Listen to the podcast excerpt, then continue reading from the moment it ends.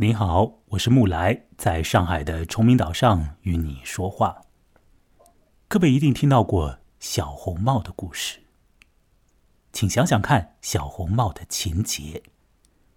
你的脑中会浮现出一顶非常鲜艳的小巧的红颜色的帽子，属于一个纯真无邪的女孩子。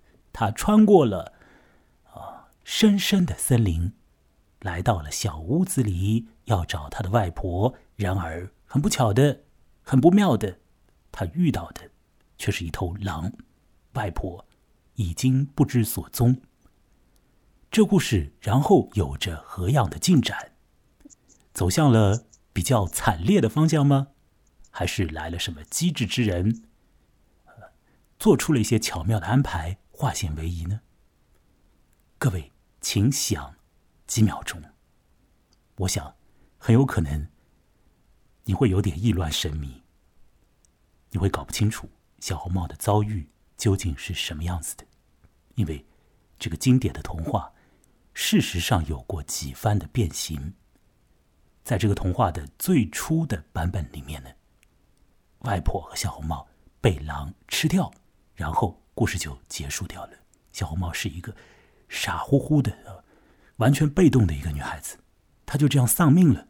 那这故事给出了一个教训：小朋友啊，不要和陌生人随随便便的打交道啊。陌生人或者说哪怕是亲人变得很奇怪的时候，啊，那要提防啊。而在后来呢，这个故事被格林童话的作者加以了变形。小红帽的外婆和小红帽被狼吃掉以后，出现了一个猎人，猎人剖开了小红这个。这个狼的肚皮取出了两位女人的这个身体，他们就立地复活。随后呢，猎人倒是做了一些有点残忍的事情，他折腾了那条狼，把石石头搬进了狼的肚皮，让那个狼啊在痛苦之中啊，第二天死掉。格林童话的作者似乎把这个故事呢。引向了一些好的方向，把罪恶的那个狼给干掉了。不过猎人本身似乎也沾染了一些恶的因子，而这故事的接下来的被发展、被演绎的版本里面呢，一般而言是小红帽变得越来越机巧、越来越聪慧，甚至于有点狡快。而那个狼呢，会被小红帽折腾，然后。中小红帽的计啊，小红帽会反客为主，这故事会渐渐的走到那个方向上面去啊。我们本次要谈的不是那样的故事，我们本次要谈的是基于小红帽为原型而来的两个短篇小说，他们是比较的黑暗的，有着一些啊残酷的状况，有着一些阴森的这种情形。我邀请了两个。很适合我自认为很适合来聊这样子的故事的两位小姐参与节目，那他们现在此刻呢，人正在成都进行旅行，其中一位呢是圣寿，圣寿你在吗？我在，我在。好，你的声音很清晰哦。另外一位呢是皱皱，嗯，圣寿的朋友皱皱你在吗？我在。好，呃，我等一下要来介绍一下你们二位啊。你们二位 做过一些，呃，我觉得这种就是有一些在一般人听起来会有一点暗暗的那种阴暗感的一种色彩的一些工作。等一下来介绍。我先来问一下二位啊，我们等一下主要来聊的故事是《狼人和与狼为伍》，他们是由英国女作家安吉拉·卡特所写的。请问一下二位，《狼人和与狼为伍》这两个故事在你们读下来，觉得比？我方才所讲的那数个小红帽的版本，啊，来的更加的恐怖一点呢，还是不恐怖一点？还是里面会有一些别的一些一些一些东西啊？就是他们的恐怖度。对我来说的话，它没有那么恐怖，反而说是展现的那个角度是比较有趣味性的，而且它的一些话题还是可以讨论和争议一下的。嗯。好，刚刚是皱皱在讲，圣寿，你的意见如何？嗯，我我觉得我是比较喜欢就是安吉拉·卡特这个版本一点，就是格林童话版本，它因为美化过了这个故事嘛，嗯，就变得不太那么真实。我觉得整就是现实世界里面，他人人是每个人都会心里有些恶的成分，它不应该被掩盖掉。嗯。所以你的言下之意是在安吉拉·卡特所改写的小红帽故事，也就是狼人和与狼为伴之中，呃，出现了一些展露了一些人心里面的那个恶的东西，这是在原来的童话里没有的，呃，或者说是就是很真实的东西，是吧？而很真实的东西有可能会是 偏暗的、偏暗调的一些，我可以这样理解你的意思吗？你比较喜欢那个真实的东西，而不是童话的。呃，那个童话的一些伪饰的东西。啊，是的，嗯，好，呃，怎么样来进行呢？呃，刚刚咒咒说这这个就是在狼人和与狼为伍、与狼为伴这故事之中存在一些争议的东西，我能不能请你先来说说看？呃，你刚刚说到那个争议啊，或者可以讨论的东西，大概是什么样子的？你不用去说出具体的情节，但是你能不能告诉我这些你所想到的点？呃，或者这两个故事在你的脑子里所留下的那些会被你去想一想的地方，会是什么？呃，我可能会想到的就是说，所谓的黑和白、好和坏，到底是由谁来定义的？包括说一些 呃，大众对于一些。形象的固有思想，就是说，我认为这个东西是这样的，那么它就不管抛开它的真实，我只相信我眼睛看到的和我所认同和理解的那一部分。嗯哼，嗯嗯，对，大概就是这个意思。好，也许你在说的是关于女巫的一些看法，是吧？嗯，其实我觉得这两篇文章通篇都会有这样的。矛盾点吧，哦，通篇都是有的，嗯哼，对对，不仅是女巫，还有一些可能是在性别方面的，对，有关于男女性别方面跟世俗的，嗯，对，还有传统和那个写写那个故事的那个年代里面的一些的一些的分别，是吧？因为那个故事呢是写于，嗯，呃，让我来看一看啊。应该是在什么时候被写出来的呢？是在一九七九年。当时的时候呢，安吉拉·卡特是三十九岁的年纪。呃，他出了一本呃短篇小说集，里面的故事呢，基本上都是从童话里面来仿写啊、戏仿啊、改造出来的。这个这个集子的名字叫做《染血之室》，或叫《血腥的房间》呢。那这里面就有我们要谈的狼人和与狼为伍。那那个年代里面呢？社会上的那个文化里面，比如说像是女性主义啊这些概念啊，已经是很显明的，就是在在社会上已经出现了。那么那个状态之下，呃的一些一些呃大家会去看到的信一些一些内容啊，可能会和更早的年代里面的人所看到男女的这种关系啊，会有点不同啊。而在《狼人和与狼为伴》里面呢，应该来讲，确切的说是在《与狼为伴》里面。有非常重的那个力道，是在写到了有关于男和女的这个这个这个议题上面的，是吧？周周这样说没有没有问题啊？嗯，对，嗯，好，那等一下我会来说一下这两个故事的情节，然后再做具体的讨论。那在这里呢，我要来介绍一下圣兽和周周这两个人，他们以前做过什么样的事情啊？圣兽呢，以前是一个 做那个动物标本的，或者。严格来讲，是做动物骨骼标本的这么一个啊独立工作者。他有间他的工作室，他的工作室就位于他家的阁楼上。我还去过那里，那里燃烧着鼠尾草。鼠尾草是用来驱除一些邪灵之用的，在一些女巫之类的人看起来，是鼠尾草有此功用啊。所以，呃，圣兽的家中呢，就一直要做这种辟邪仪式啊。那么，他会把很多的动物的尸骸啊。采用各式各样的方法呢，弄到他的那间工作室里，然后呢，再用一些更小的虫子啊之类啊，去吃光那个动物的身上的残余下来的肌肉组织，只保留骨骼，骨骼，再把这些散架了的骨头呢，用他的方式呢，呃，拼接起来，用他的巧手啊，去重重建起来啊。那圣寿以前在做这样的事情，但他现在觉得这件事情好像，呃，给他引来了一些 黑暗的东西，所以呢，嗯，他就不做这样的事情了。他开始做娃娃改造，他把一些有可能会有一点可爱的娃娃改造的很恐怖啊。他在做这样的工作，那他的朋友皱皱呢？呃，以前呢，做着这个昆虫标本师的工作，呃，据说呢，他会从呃蝴蝶贩卖商的手中得到很多蝴蝶以及别的昆虫，然后再把它们钉起来，钉在一块板上之类的。我想象中大概是这个样子。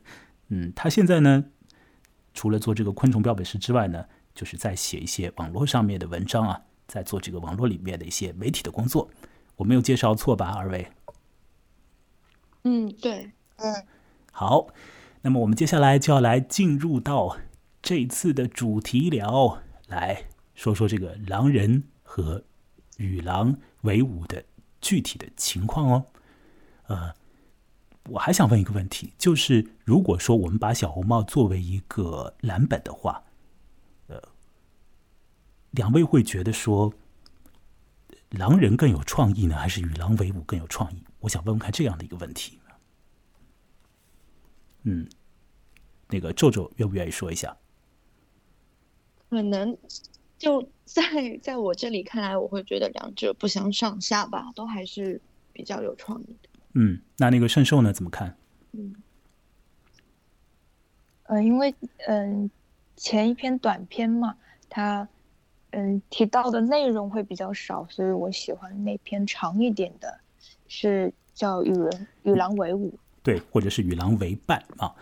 好的，那既然喜欢《与狼为伴》，就先说《与狼为伴》吧。在我的意识里面，我会觉得其实狼人那篇比较短的那个，我会觉得它好像更有一点点的这种创意感，因为在《与狼为伴》里面呢，基本上的那个这个故事的整个的一个。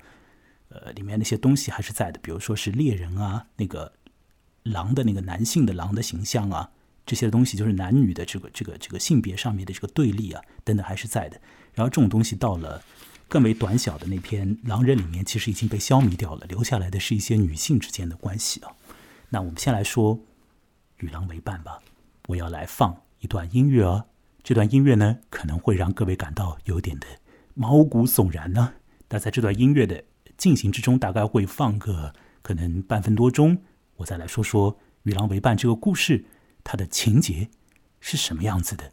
那说完之后呢，我们再来讨论一下这个故事啊。好，我要使用的音乐就是来自一个同名电影《与狼为伴》的同名电影。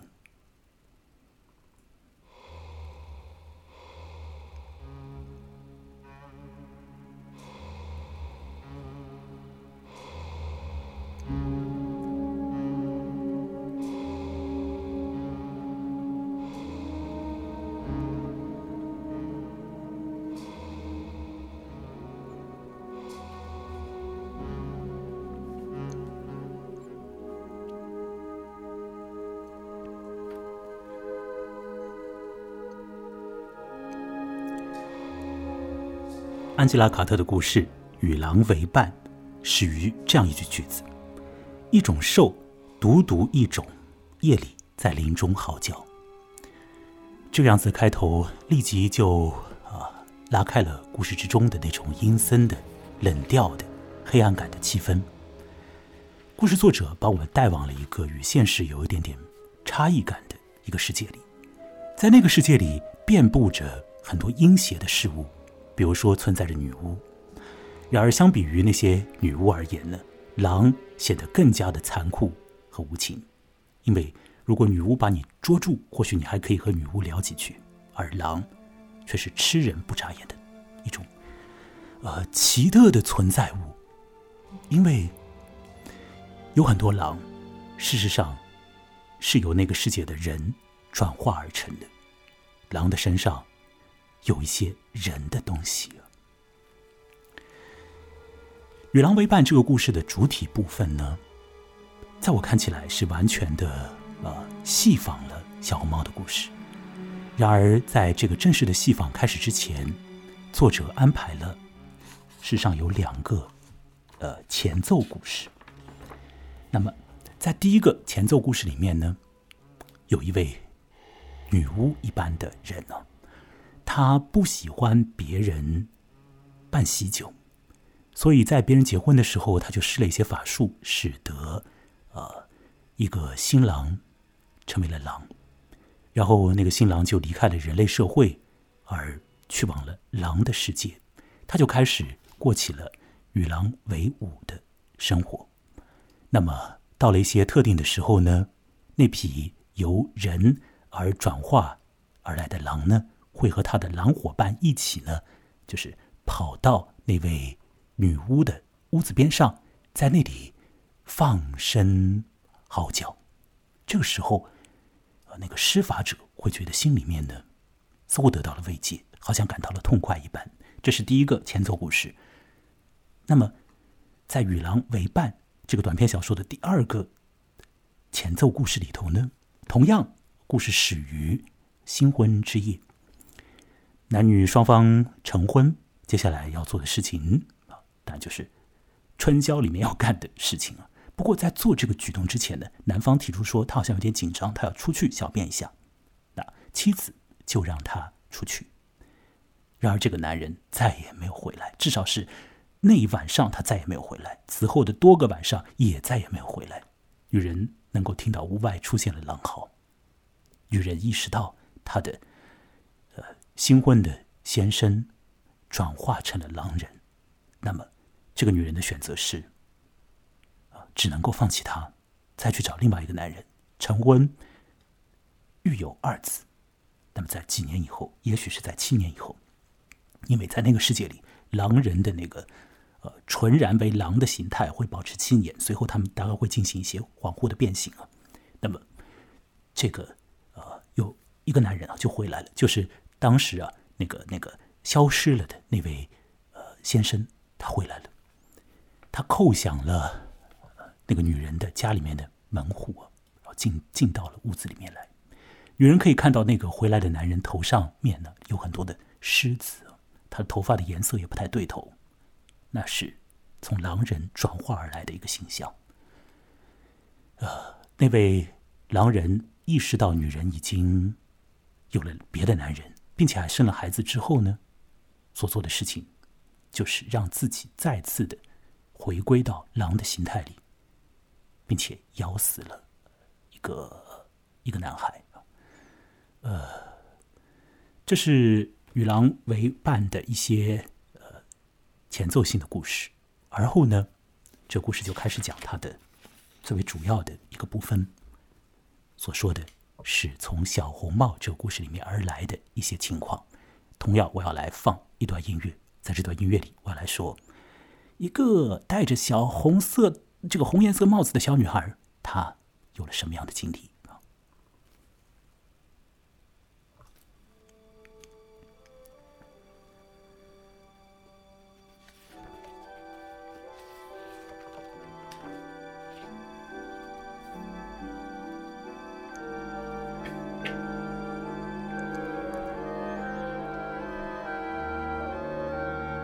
在冬天，事实上是在。圣诞夜，有一个非常纯真的、嗯懵懂的，但是也很无畏的女孩子，一个青春期的女孩子，她领到了一个任务，要带上食物去探访她的外婆。于是这个女孩子就上路了。她知道森林里有很多凶险的事物，所以她还怀揣着凶器。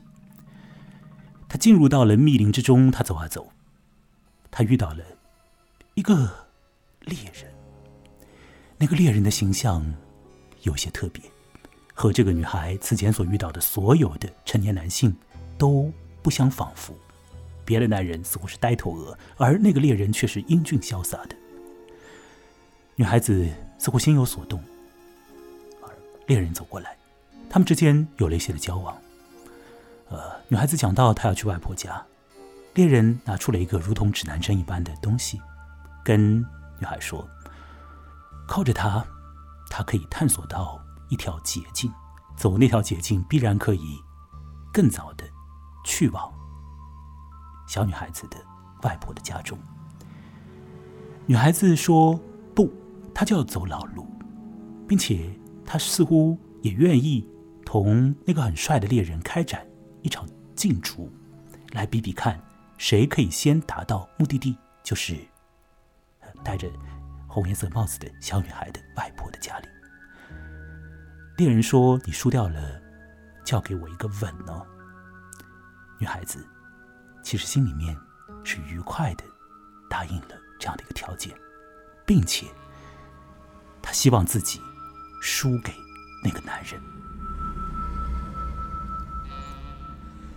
随后，这个女孩就啊继续走上她的老路，而那个狼呢，透过捷径，很快的来到了这个小红帽的外婆那里。他的外婆已经风烛残年，睡在床上，身上呢放着摊开的圣经，作为。某种，呃，每天都要阅读的东西，以及一种护身之物。外婆见到来者不善，因为他的眼神不对头，他的头发也不对头，所以外婆就用圣经来作为掩护，或者说以圣经作为武器。结果，当然，他对于来者是不奏效的，因为那位方才非常英俊的猎人，事实上他就是一头。狼，或者说是一个由狼变化而来的一种存在啊，介于狼和人之间的一种存在吧。他去往，那个外婆那里，是要吃了那个外婆。狼更进一步的显露他的狼性，通过的方式是一点一点的剥去他身上的衣装，甚至于露出了他的性器，那是非常大的东西。外婆看见那样的一个家伙朝他靠近，最后就一命呜呼，就被吃掉了。随后，狼处理掉了外婆的那些呃骨骸之类的东西，又掩去了血污之类的，呃，收拾了一下残局之后呢，就假扮成了外婆，躺到了床上面。戴着红颜色帽子的女孩子来了。他推开门，发现房子里面竟然没有方才所见到的那位很帅的猎人，心中实质上是有些黯然的。而后呢，床上面的被子自动的掀开，那里面的那个家伙跳了出来，他把门死死的扣牢，并且用自己的身子挡住了那扇门。在那一刻，女孩子事实上已经明白，她遇到的不是外婆。而是某种别的东西，但是故事在那个地方并没有确切的写那个狼的具体的样子，只是说到他的头发、他的眼神的颜色等等。或许他处于狼和人之间的某种阶段。女孩子看见他之后所做的反应呢，基本上好像是没有什么反应，似乎他也没有畏惧，也没有。啊，做很多的抵抗，而是根据狼的指令，就把自己的衣服给脱掉了。因为狼要吃一个很美好干净的身体，把衣服脱掉好了。那女孩就把衣服脱掉，随后女孩把自己的衣服也烧掉了。接下来，女孩做的事情竟然是跑过去，把狼身上所残留下来的一些衣装也帮他脱掉。并且把狼身上的衣服也扔入了火炉之中。在这个故事的前面，作者曾经留下过一段话，讲的是狼人很害怕自己身上的一点点的衣服被烧掉的，因为如果那样子被烧掉的话，他们就再也没有余地去回返成为人形的状态了，他就被困锁在了那个狼的情况之中。好，呃，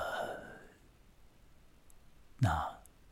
就是如此，这故事走到了这一步，接下来所发生的情况是，女孩子说：“啊，你的手臂很粗壮。”那狼说：“这样我可以抱紧你。”女孩子说：“你的牙齿也蛮大的。”那狼说：“这样我就可以更容易的吃了你。”等等之类的。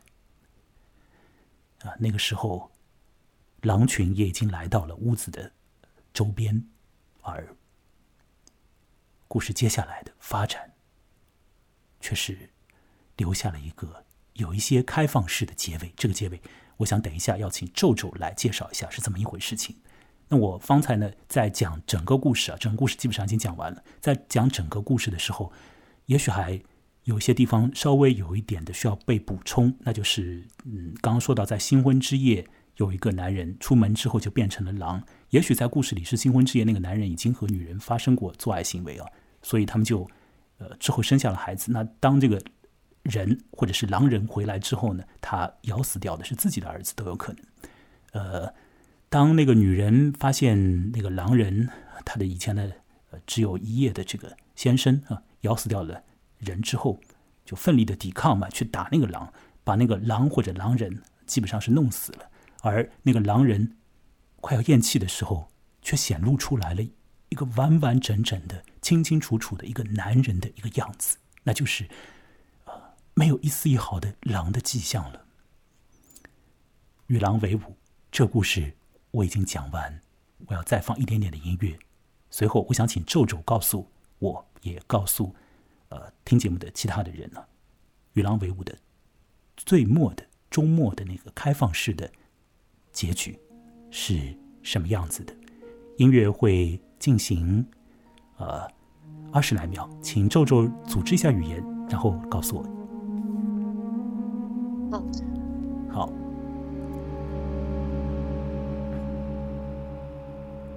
好，周周，你可以开始讲了。嗯稍微等一下。嗯嗯，你前面有提到，就是说在结尾这个部分，小红帽有去跟狼讲说你的牙齿真大呀，这些一些对话。嗯，然后我有注意到作者他他说满屋尽是森林的爱之死的歌声。比较有趣的是说，呃，我记得没有错的话，这是一个歌剧，歌剧的命名。然后，它讲的本身就是爱情、性与死亡之间。嗯，没有错。这样一个结尾的话呢，最后结尾他有写说是小红帽睡在外婆的床上，睡得很香很甜。他睡在狼的爪子之间。嗯。然后我觉得比较有趣的是“睡”这个词，它可能是小红帽已经死了，也可能是狼狼去接受了他对自己的一种爱意吧。嗯。嗯，讲的明白一点，就是最后的情况是读者可以做自己的想法，呃，可以认为这个小红帽已经被狼给咬断了喉咙，或者他就死掉啊，呃，或者呢可以理解成就是狼和小小女孩之间呢发生了性关系，让我说的明白一点。然后呢，那个这个这个他们两个人就是拥抱着睡在那儿，大概是可以这样理解，是吧？对。不过我想更为呃明确一点的就是八成吧，或者说九成吧。他们应该是发生了一些什么事情？因为如果说没有发生什么事情，就是没有发生什么性啊之类的事情的话呢，那个狼是要把那个小女孩就是搞得血肉模糊的嘛，就是把她给咬的不成样子。但那个女孩子还是很，呃，看上去是很香甜的睡在狼爪间呢。这个作者最后一句话是说：“看呢，他在外婆的床上睡得多香多甜，睡在温柔的狼爪间。”他直接呢，请他的读者呢，全部去想象那样的一个宁静的、安详的一个一个图景。那个图景显然和外婆的死况是大相径庭的。外婆死的死后一片狼藉啊，还要收拾骨骸啊之类的。小女孩，我想她如果真的死掉的话，不会死的那么样的祥和。所以这个故事，嗯，对，这是一个比较美好的画面。然后我可能也会希望小红帽会去接受狼人这样一种。与寻常人类不一样的形态。OK，你觉得是小红帽接受了狼人？我想问问看，那个圣兽，你是这样觉得的吗？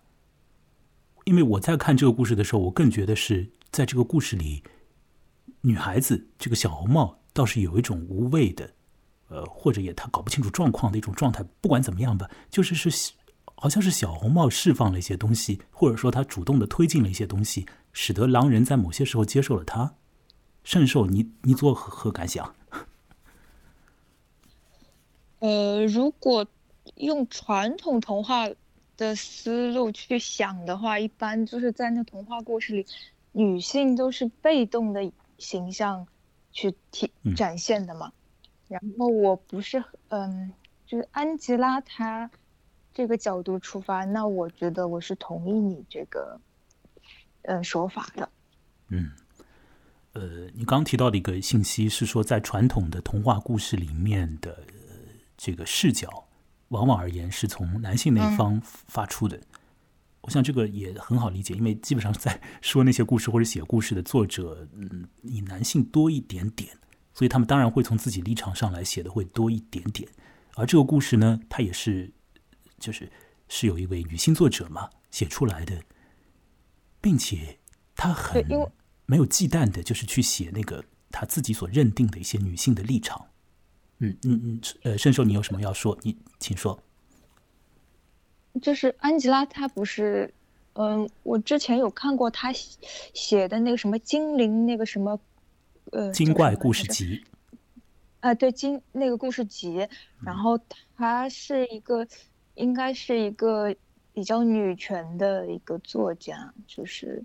他应该是以女性的角度出发来，对，嗯，呃，他会着重女性来，女性的视角来对展现一些，就是表达他一些想法。我读了一些他的故事之后，嗯，我也和你有同样的感觉。我会觉得是他会很全然的站在一个，我就是要用一个女性的，甚至于是那种女性的身体的官能的角度，她也是不忌惮那些东西，然后再去写，那。或者说的明白一点，就是有很多女性情欲的东西在这里面，在她的故事之中会，呃，出现涌流或者出现各种各样的细流在里面盘绕啊。那么，呃，那种状况和男性故事，或者是呃以男性为主导的一些故事里面的局面就会很不一样。那是这个样子的，在与狼为伴这整个故事之中，通篇实质上都。一直在强化男女关系这件事情，从这个小红帽出场之前就已经有了女巫破坏婚姻、新婚之夜男子出去以后再也没有归来等等的。这个别的女人毁掉其他女人的婚姻，呃，新婚之夜男子逃掉之类的，这个你其实你也可以做一些呃，就是扩散出去的联想。如果你把它当成寓言来讲的话，那我们在这儿或许就不要去做那样的引申了。我只是要来说，这个故事其实一直在去强调男女的一个关联的，或者是他们之间的一种涉及到情欲的一个关系。那整个故事之中的小女孩子的出场的时候呢，我认为作者做了一个很精彩的，也是很没有忌讳的这种的描写，就是介绍出来了这个处在青春期刚刚来，哦，其实是她没有来初潮的这么一个女孩啊。这个我就不懂，那是是一个什么样的状况，什么样的内心体验？但是呢，作者说，呃，她的乳房刚开始发育，浅金头发细柔如棉线，颜色淡的几乎不会在她苍白前额上留下影子，脸颊白里透红，女人的血也刚开始流。如今他体内那时钟将每个月敲响一次，不管是静是动，他全身都笼罩在无形的童真五芒星中。它是煤敲破的蛋，是风间的容器，体内有一处神奇空间，其入口用一片薄膜紧紧塞住。它是个封闭的系统，它不知道颤抖为何物，它带着刀，什么也不怕。这是作者在介绍那个女孩子。其实他非常强调一点呢，就是像是在青春期前期那种状况，也对于性啊，对于这些东西啊是没有，肯定是不了解的。那后来。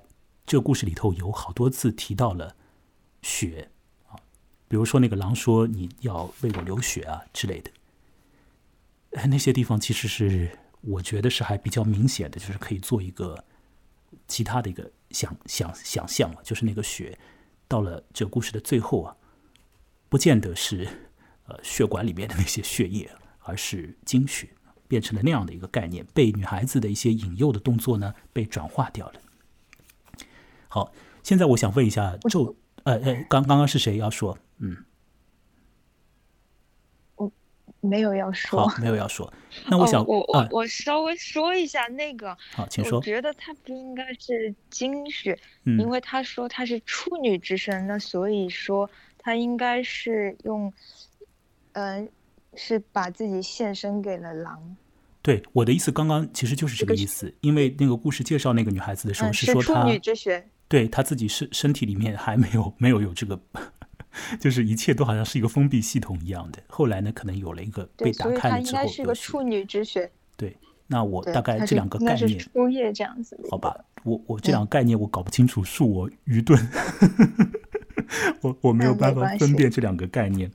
好，我现在想问一下那个皱皱啊，就是嗯，如果呃，按着你在最早先的你说到这个故事里有一些让你去想的议题，就是和男女关系有关。如果按照这个视视角啊去想这个故事的话，你会觉得这里面的狼的形象和男性的形象之间这个关联啊，在你看来怎么样？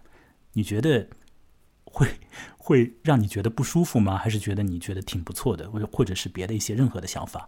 就是当用这个狼和狼人啊和男人啊之间，包括把男性的一些欲望和他们所需要的一些东西投射到那个狼身上去，或者反过来讲，把狼的一些状况去映映照到那个男性的角度上面去，你会觉得怎么样？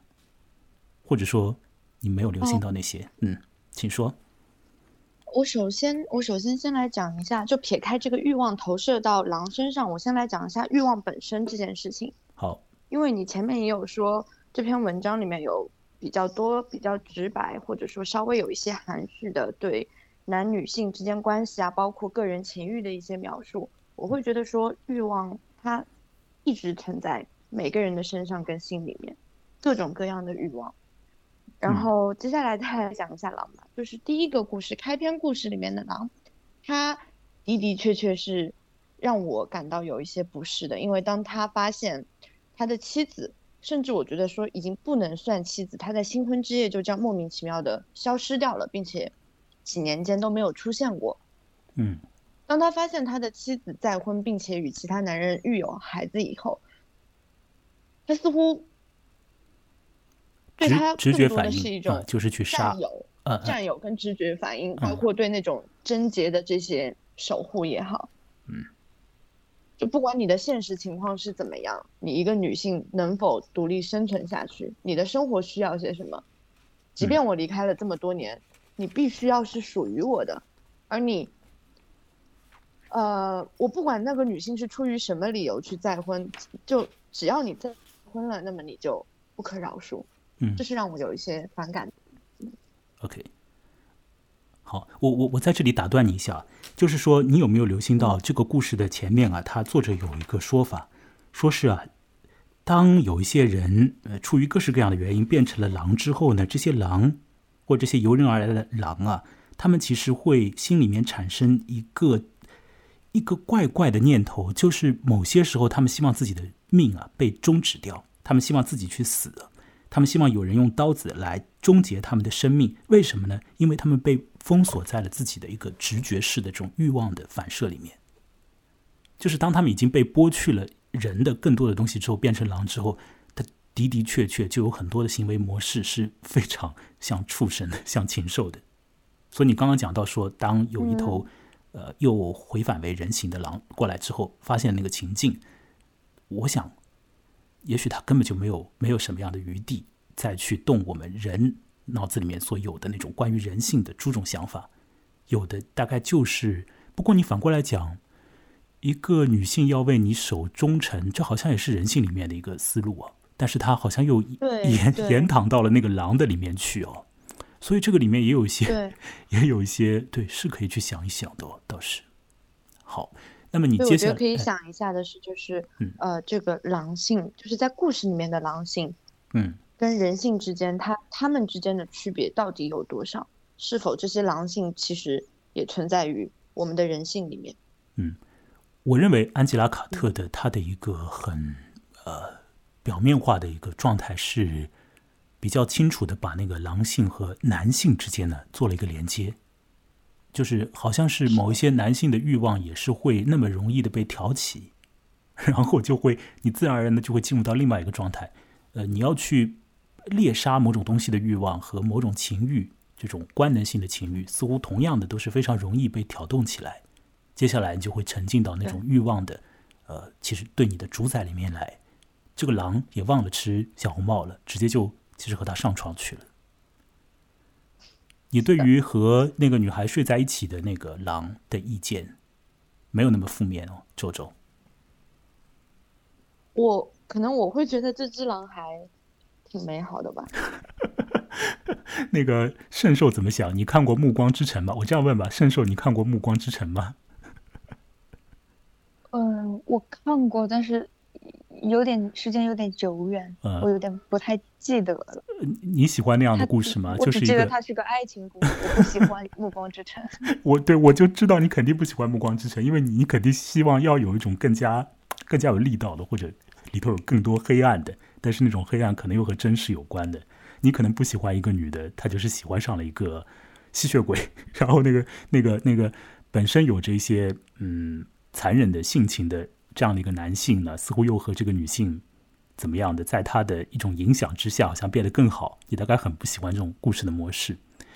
我要说，在安吉拉·卡特这个《与狼为伴》这个短篇小说里面，他似乎也有那种像是《暮光之城》这个样子的故事的一个一个小小的一个苗头在这里面，但这个苗头是不被发展出来的，而是说他走向了另外一个更加具有官能性的和更加身体欲望感的一种东西。女孩子似乎在凶恶的这个狼面前呢，就是自动的去展露出来了他的欲望的那个那一面，而狼呢，也就是迎上去，也就不可控制的进入到了那个欲望的状况里面，好像是那样的。《与狼为伴》这个短篇小说，在一九八零年代呢被改编成了电影。那个电影呢是由不止一个编剧来操刀啊，去去写作剧本的。那其中一个编剧呢就是安吉拉·卡特本身，那还有其他人。那么我看了那个电影的介绍啊，电影《与狼为伴》呢，把这个故事呢就做了改造。其中的一个改造是什么呢？就是当那个狼发现小女孩不怕他，小女孩还迎上来，甚至于还似乎和他要好的时候，后来接下来发生的情景不是他们做爱啊什么之类的，而是隔了几天，人们发现小女孩也变成了狼。似乎那种情况就更像是《暮光之城》里面的那个，就是日后啊那种青春小说啊这种女性故事里面的一个一个结构就出现了，大家可以可以接受的一个一个状况啊。好，关于这个故事还有什么要说的吗？二位？嗯，让我想一下哈。嗯，如果没有的话呢，我们就要来进入到另外一个故事，也就是《狼人》，同样也是由安吉拉·卡特所写的哦。好，各位没有什么要说，那我们就要进入到进入到那个另外一个故事——狼人。这个狼人呢，呃，他的名字呢，我看一下啊，The Werewolf 啊，就是这样的一个名字啊，狼人。他要比《与狼为伴》那个故事要短很多，《与狼为伴》呢。它是一个狼人，是一个很短的故事。那我还是要把这个很短的故事里面的情况呢，做一个约略的交代，然后再来听听看二位小姐对这个故事的意见，对狼人这个故事的意见。我要说，我要这次要请二位来多说一点了，因为在狼人这个故事之中，男性消失掉了，男性消失掉了。让我再来提一下啊，呃，就是多多说多说几句和那个与狼为伴的情况。与狼为伴里面有那个猎人嘛，很帅的猎人，他变成了他其实就是狼人嘛。猎人在格林童话里面是友善的，但是这个友善里面又带着恶意，因为我们在一开始的时候，我所提到小红帽版本的时候就说到了，这个猎人最后是杀掉了狼，在狼的肚子里搞了石头折腾狼啊，就是是一个善的。出来出手相救的一个角色的形象啊，但是呢，他本身又好像是有这种恶的一种，呃，耍耍这个计谋啊，就折腾折腾你的这样的一个性情啊。那么在《与狼为伴》里面呢，这样的一个猎人本身又是是一个很帅的这种形象啊，后来他又变成了狼啊，这点也是有趣味的，就是和男性有关的。那么到了这个狼人这个故事里面，这个很短的故事里面呢，男性啊没有了，没有男性啊，没有男性了。有的全部都是女人，这是一个很短的故事。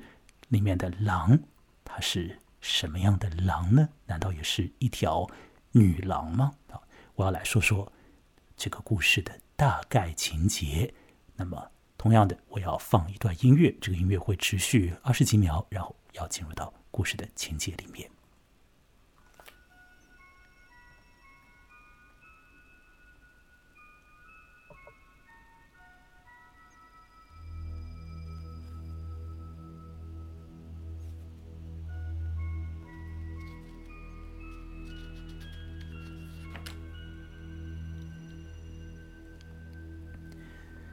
安吉拉·卡特的《狼人》，非常短小的故事，也许只有两页，就那么短。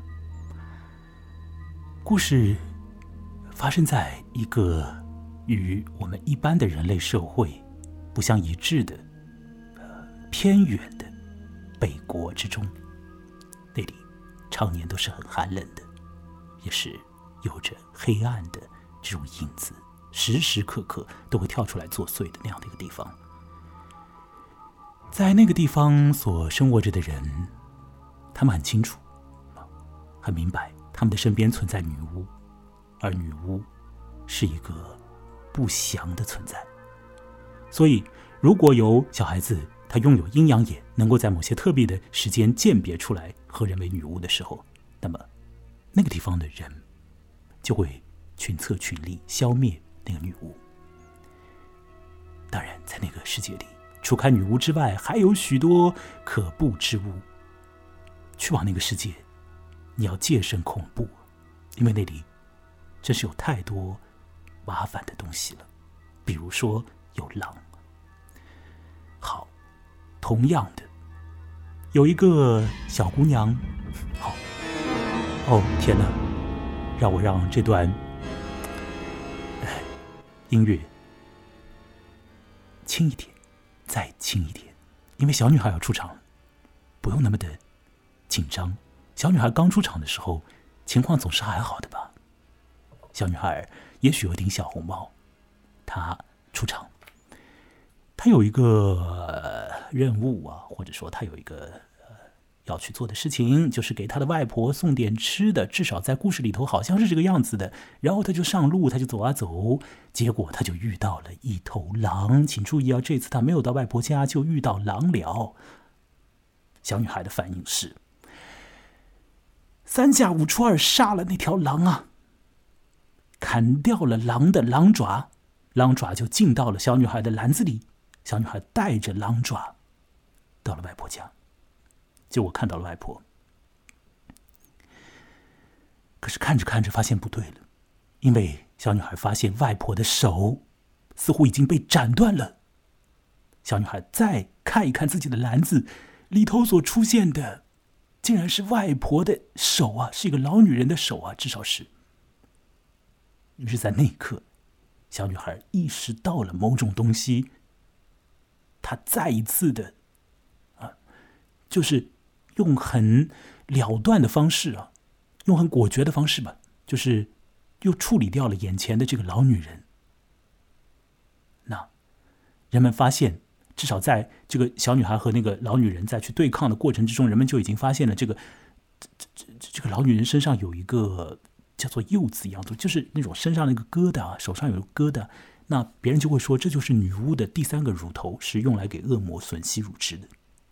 别人就说这个女人实际上就是一个女巫，那么她理所的应当的是要被那个世界的人给弄死的，所以她也就死掉了。小女孩的外婆死掉了，狼人死掉了，或者讲女巫死掉了。而后这个故事是以什么样的方式来作结的呢？它的结尾实际上是一句很清淡的话，但这句话在我听起来，在我看起来也蛮怪怪的。我把这句话念一念。然后呢，再来请皱皱和这个圣兽分别来聊聊对这个故事的感觉。这句话哈，最后的话是什么呢？竟然是现在小女孩住在外婆的房子里，过得很好。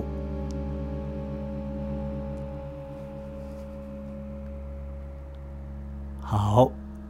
安吉拉·卡特的短短的故事《狼人》，我已经复述完成。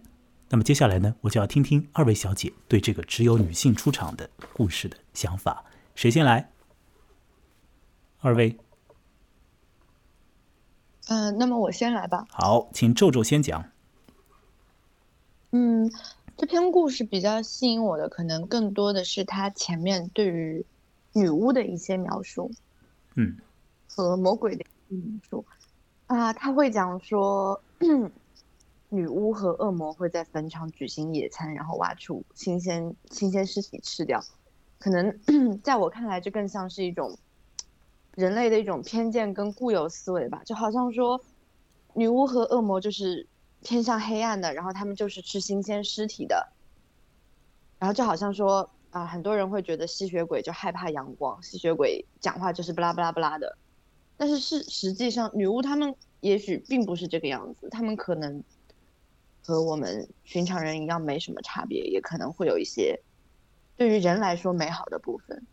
好，呃，我理解你的意思，就是这个故事呢，使用了一个传统意义上的人会有点觉得麻烦和讨厌的一个概念，叫做女巫，并且他说这个女巫呢是食人的。那好，我们现在可以悬置这个概念，我们就在想，这个世界里面它确实就存在着一种啊以人为食的这样的一个看起来像是女性的这种存在。我们不要管它到底是女巫还是什么，其实它就是存在在那个故事的世界里头，好吗？我非常理解你的意思，你说到了就是对于女巫这个概念的一种啊固化的想法，因为我们方才在。启动这个录音之前，你还跟我讲到说，有可能女巫是一个采食者啊，她有可能是吃吃果子啊，餐风饮露或者采集宇宙能量就可以过得很好的。但世界上到底女巫是什么样子？也许你们比我更清楚，也许你们就是，我不知道。但是我要来说，在这个故事里头，设定就是有这样的一个以人为食的这种存在，好吗？我们在这个基础之下，呃，二位有什么还要谈的吗？这个故事我觉得它就是完完全全是从女性的，就是封闭在一个女性的状况里，没有男性出场，所以我很想听听看你们的更多的想法。嗯，我觉得可以听、听兽讲一下吧。好，那请那个圣兽来发表你的想法，请说。嗯，我先补充一点，他前面说的对女巫的固有思想，他就是最后不是说到，嗯，外婆的手上有一个油嘛，就嗯是嗯大家对女巫的印印象就是丑陋的、邪恶的这样子。我觉得女巫可能是很美好的，类似，嗯，其实我觉得女巫和仙女之间没有太大的那个划分的界限。嗯，我了解，我觉得他们是同样一种存在。就是一个超越人之外或者不是人的一种另类的存在，但到底是怎么样子，可以有各种各样的方式，未必是那么的狰狞恐怖啊。这一点我我们我已经明白了。，嗯，你说，嗯，人就是就是怎么说呢？嗯，大部分的人就是不不会去接受这些令人就是长得恐怖或者恶心或者就是丑陋的这些东西。好，我已经非常了解二位的意思了。但是我现在就要来说如果从这个故事本身封闭的世界来看的话，安吉拉·卡特的设定就是在那个世界里存在一些这样的食人的女性，我们不要管她是女巫还是什么别的东西好好，她们就是这样在吃人的，他们就是很残忍的，他们就是女性。这是安吉拉·卡特在这个故事里的设定。在这个前提之下，接下来二位还有什么要说的吗？或者说，对这个狼和外婆的关系，和小女孩和狼和外婆的关系，这种很奇怪的一个，像是如梦一般的那个，又是很，在我看起来是蛮非常残酷，因为我觉得这个故事的那种残酷性啊，要比《与狼为伴》那个故事来的更为强劲很多。并且我在前面也说了我的我的意见，我觉得那个狼人这个故事的改写啊，要比《与狼为伴》来的更进一步，因为它取消掉了《与狼为伴》那个故事里的很根本的一个结构啊，嗯，变成了把这个故事啊变成了更像是一个一个自我故事一样的，你所有的东所有的就出现都是女性，而且这个小女孩子她的那个行动啊，看看是这个样子，各位有什么要说的吗？我觉得他虽然没有男性的角色出现，他还是以就是一个群众的怎么说，就是他我说不有点说不清。好，嗯，他只是弱化了男性。我大概理解圣兽你的意思，你的意思就是说，实质上在这个故事里头也还是有男性的这个东西在的，只不过他们可能在在外围啊，在怎么样的，是吧？大概是这个意思。好，现在男性是包含在里面的。但是我好像没有看到。好，我现在这样来问问看 二位啊，就是我们的现在时间呢，嗯大概还有四分半的时间啊，就要必须得结束，因为一个小时必须得结束，所以我想来比较清楚的来问问看二位，呃，二位愿不愿意去直视自己内心的恶和黑暗的成分？我知道你们在呃，对你们显露于外的是比较张扬，也比较无畏的一种状况嘛。其实和一般的那种，比如说甜柔的女性啊，什么那个把自己搞得粉红色啊，那些女性是大为不一样的。你们显露出来的是一种黑暗系的。但如果你们直视一下内心，肯不肯呢？或者说愿不愿意做这个动作呢？有可能在狼人这个故事之中，好。那个好，请说。我有看到一句话让我印象非常深刻，这句嗯话是说：如果你没有见过魔鬼，那就看向你自己。好，这句话我倒是也没有精心哎。你现在告诉我是在《狼人》里面的一句话吗？啊，不是，是我的一个哦，认识的一个人告诉我的。嗯哼，嗯，好。我的一种感觉是，这个故事《狼人》这个故事更像是一种自我关联关系的一个故事。嗯，这个故事呢，有一个很，呃，可能也是有点过分的一个解释，但是那个解释我也不妨来说一说，因为那个解释呢，它居然都已经出现在了维基百科对于《染血之誓》这个故事集的总体的介绍里面。那在维基百科上面呢，对于狼人这个故事呢有一个注解，其实那个注解它不一定是安吉拉·卡特自己的意思啊，是后人读出来的意思啊。那个意思呢是很残忍的。他说啊，整个故事里面那个女孩子，实质上她在撒一个谎。那个女孩子，她就是要杀了她的外婆，然后占有外婆的房子。当然，那是一个，那是一个有一点，有一点非常阴森的一个一个解读了。那我并不赞同那个解读，但是我会想，确实的，这个在故事内部只有女性所出场的一个故事，更加呃这种就是锐利的，似乎是在剖析自己内部的某种黑暗面。他不再设定一个外在的一个黑暗面，是一个狼啊或者男人啊之类的，一个别的一个什么力量，而是把这种力量似乎变成了自己家族里面所有的，也甚至于是自己都可以去转移而成的一种邪乎的一些东西。这些东西存在在那故事的世界里，存在在那个寒冷的北国，或许它也存在在我们这个世界里，只是还好。呃，因为有着各式各样的原因，所以我们活的最起码现在此刻还是很好的，我还是非常快乐的与二位进行了现在这样的这个聊天。我们的故事已经嗯呃没有更多的时间余地啊，给我们去说了。哦，还有一分钟的时间，那个皱皱还有什么要表达的？好，请说。嗯，我觉得得这个故事比较需要注意的一点，就是在这个故事里面，小红帽没有以传统童话中这种柔弱的，就是不具备力量的女性形象出现。相反，她是具备力量，甚至说这个力量可以是从她父亲那里传承得到的力量啊、记忆，所以他有足够的能力去砍断狼的爪子。另外有一点就是对圣兽前面所讲的父权的补充，他用了一个词叫做群体，就好像说我们现在是生活在一个人就在一个父权体系之下，那么这个时候群体就可以理解为父权，就好嗯像故事里面父亲告诉小红帽要去走一条固有的路，原本的小路。哦，那是父亲说的，我漏了看到那一点了。对，是非常那个好好，我们的时间到了。嗯那个谢谢皱皱提醒我这么一个非常重要的信息。那已经到了这里，没有更多的时间。我的微信公众号的名字和我本人一样，是木来，羡慕的慕，来去之来，各位可以添加。那么通过在微信公众号上赞赏呢，会给我很大的帮助，也会让这个节目呢变得更加有这个可能性啊。那要谢谢二位来参与，并且给我这样的有意思的想法。那大家再见。拜拜，拜拜，再见。